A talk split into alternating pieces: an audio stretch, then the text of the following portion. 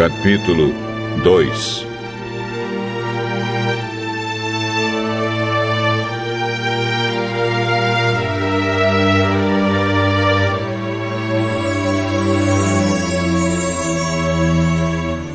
O que vou contar aconteceu quatro meses mais tarde, no vigésimo ano do reinado de Artaxerxes.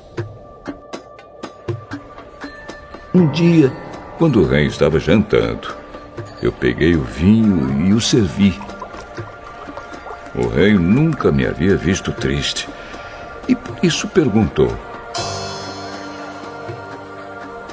Por que você está triste? Você não está doente. Portanto, deve estar se sentindo infeliz.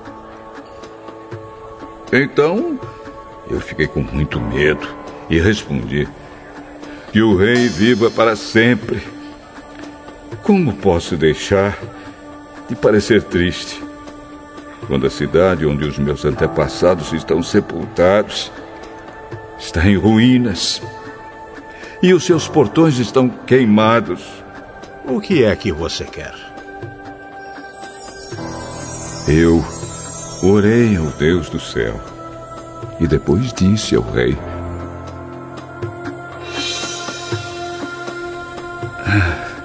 Se o senhor está contente comigo e quiser atender um pedido meu, deixe que eu vá para a terra de Judá, a fim de reconstruir a cidade onde os meus antepassados estão sepultados.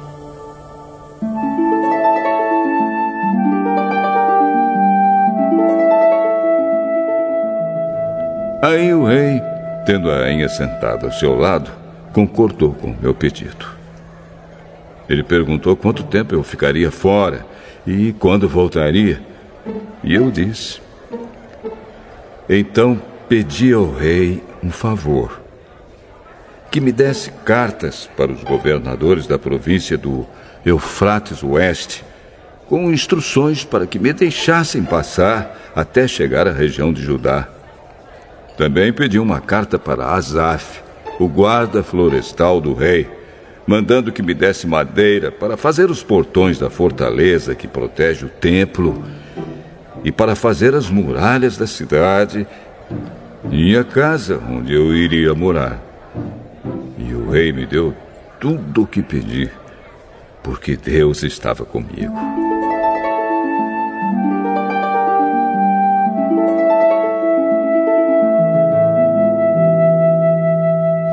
O rei mandou que fossem comigo alguns oficiais do exército e uma tropa da cavalaria.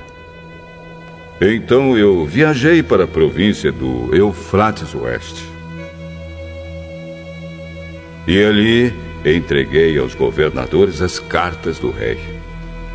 Mas Sambalate, da cidade de Bet-Oron, e Tobias, um oficial do país de Amon, ficaram muito zangados quando souberam que alguém tinha vindo para ajudar o povo de Israel.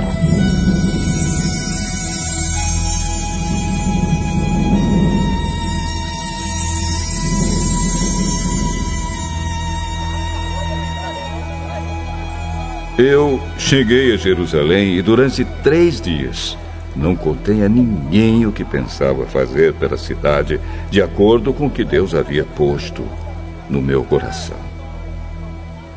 Eu me levantei no meio da noite e saí, junto com alguns dos meus companheiros.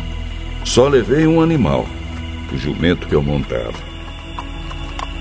Era noite quando eu saí da cidade pelo portão do vale, no oeste, e fui para o sul, passando pela fonte do dragão até o portão do lixo. Conforme andava, eu ia examinando as muralhas da cidade que haviam sido derrubadas e os portões que haviam sido destruídos pelo fogo. Então virei para o norte e fui para o portão da fonte e para a represa do rei.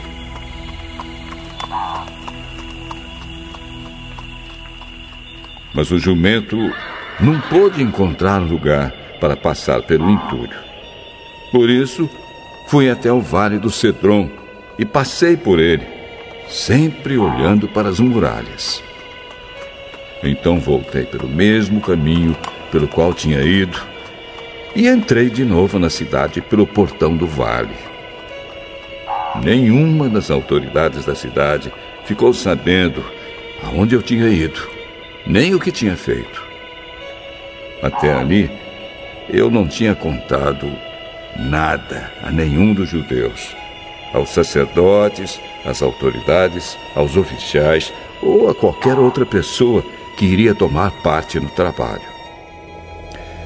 Mas aí eu disse a eles: Vejam como é difícil a nossa situação. A cidade de Jerusalém está em ruínas e os seus portões foram destruídos. Vamos construir de novo as muralhas da cidade e acabar com essa vergonha.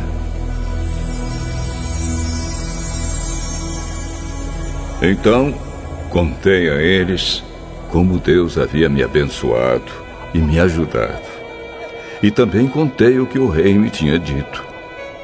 Eles disseram: Vamos começar a reconstrução! E se aprontaram para começar o trabalho. Porém, Sambalate, Tobias e um árabe chamado Gesem souberam do que estávamos fazendo. Eles começaram a rir e a caçoar de nós e disseram: O que é que vocês estão fazendo? Vocês vão se revoltar contra o rei? O Deus do céu nos dará sucesso. Nós somos servos dele e vamos começar a construir. Mas vocês não podem ser donos de nenhuma propriedade em Jerusalém. Não têm nenhum direito de cidadãos e não têm nenhuma parte nas tradições religiosas do povo de Israel.